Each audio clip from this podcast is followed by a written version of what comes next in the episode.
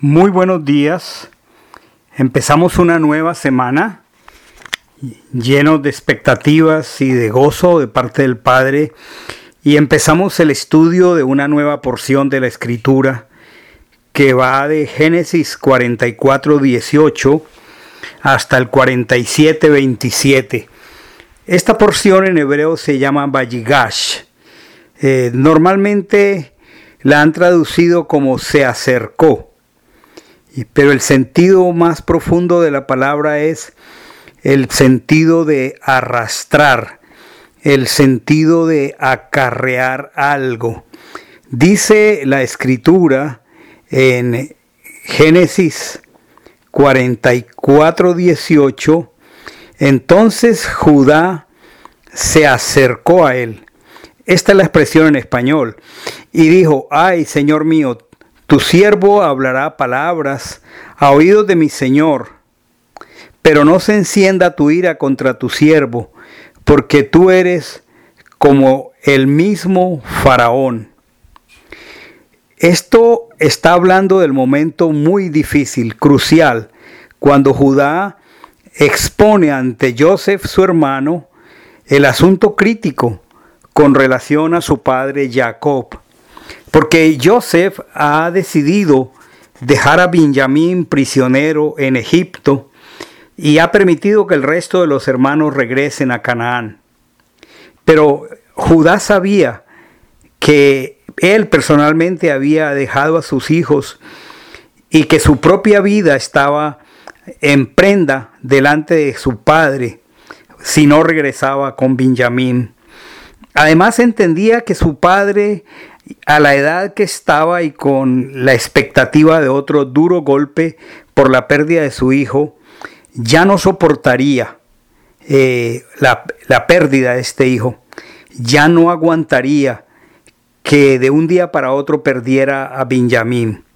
Entonces, aquí desde el capítulo 44, versículo 18, hasta el versículo 34, se presenta el argumento de Judá, las razones que expone a, a Joseph que le pedía el favor para que permitiera que Benjamín regresara. Y es aquí cuando él le dice, eh, no es tanto por mí, no es ni siquiera por nosotros, es por nuestro Padre, porque si nosotros llegamos de regreso sin Él a Canaán, nuestro Padre morirá. Y entonces aparece una expresión de Joseph muy conmovedora. Y es cuando él finalmente se da a conocer a, a sus hermanos. Dice aquí, pero tu siervo, mi padre, nos dijo, vosotros mismos sabéis que mi mujer me dio a luz dos. El uno salió de mi lado y dije, ciertamente fue despedazado, y hasta ahora no lo he vuelto a ver. Y si tomáis también a este de mi presencia y le sucede alguna desgracia, haréis descender mis canas con dolor al Sheol. Y ahora, cuando llegue a tu, a tu siervo mi padre, y el muchacho no esté con nosotros, como su alma está ligada al alma de él, sucederá que cuando vea que el muchacho no está con nosotros, morirá. Y tus siervos habrán hecho descender con, con dolor al Sheol las canas de tu siervo nuestro Padre.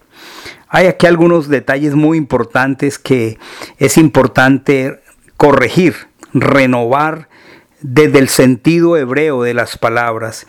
Y es necesario que entendamos el sentido de la palabra Sheol, porque significa simplemente el sepulcro, no un lugar de los muertos, como, como un inframundo o algo por el estilo.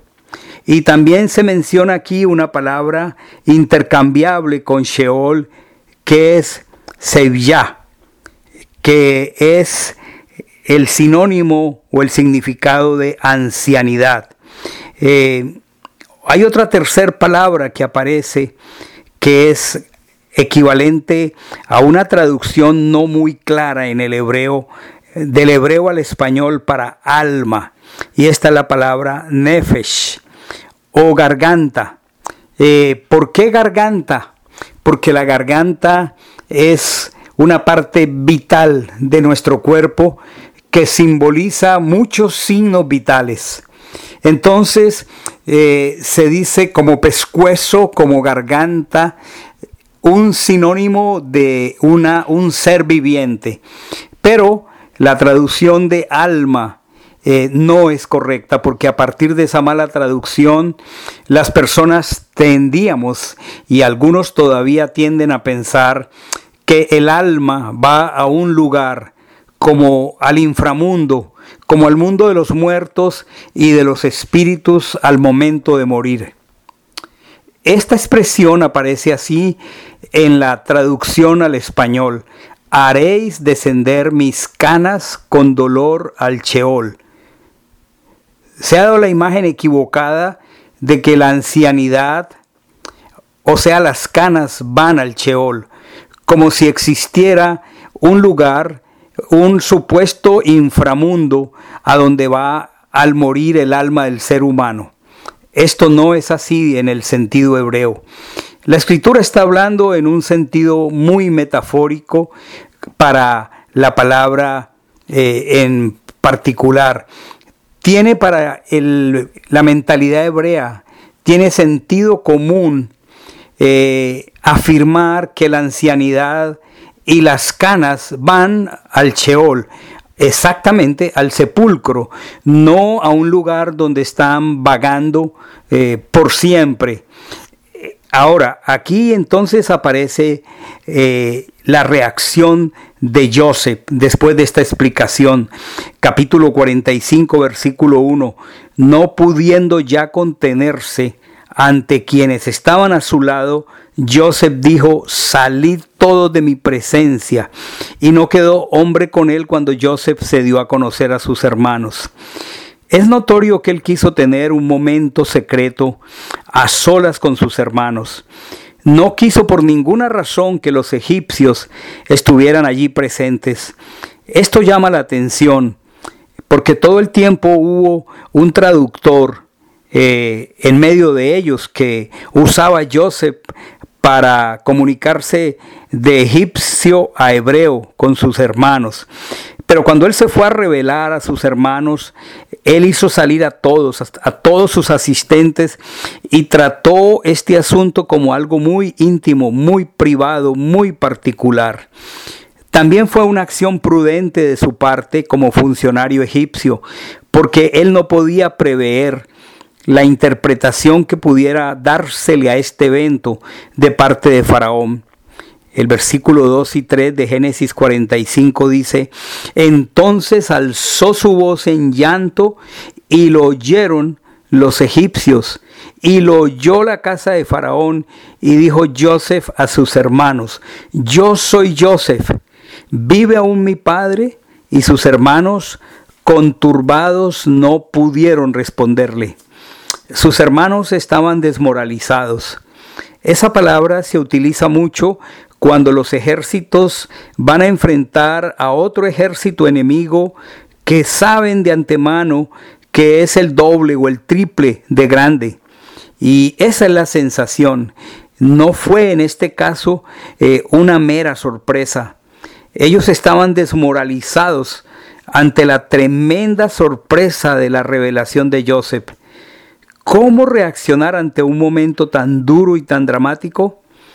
Con todo el mal que ellos le habían hecho, ¿qué, le, qué, podrían decirle? No se atrevían a decirle nada.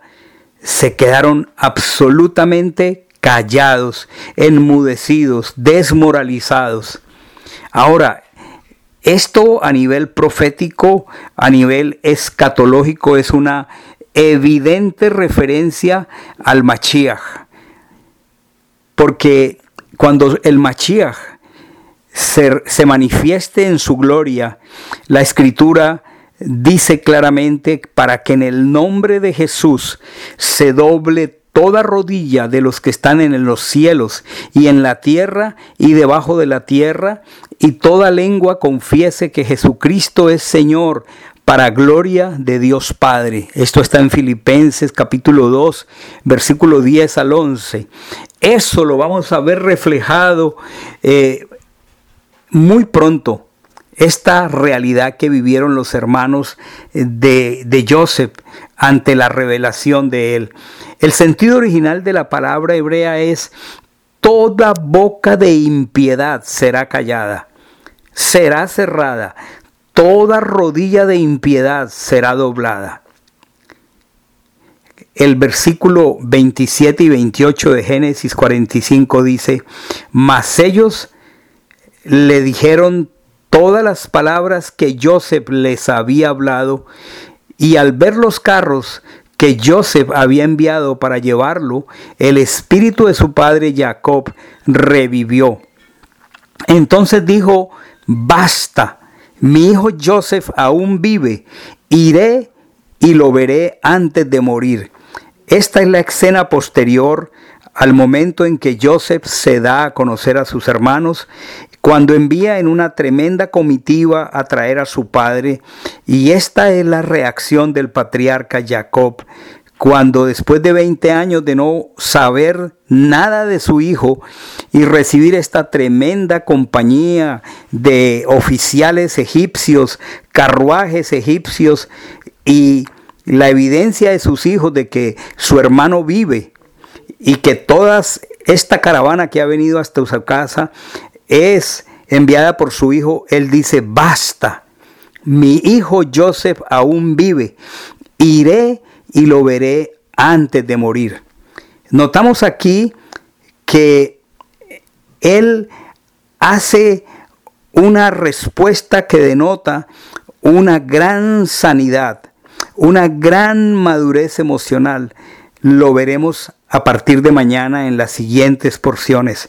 Pero es una respuesta inteligente, es una respuesta para bien, es una respuesta para frenar todas las cosas negativas que han estado ocurriendo a esta familia patriarcal durante los últimos años. Su cabeza, sus emociones, sus pensamientos seguramente han estado consumiendo su tiempo, pero con esta noticia él expresa desde un corazón algo muy importante que aprenderemos mañana a continuación. Quedémonos con esa palabra, basta. Joseph, mi hijo, vive. Continuaremos el día de mañana. Que tengan un bendito día lleno de shalom.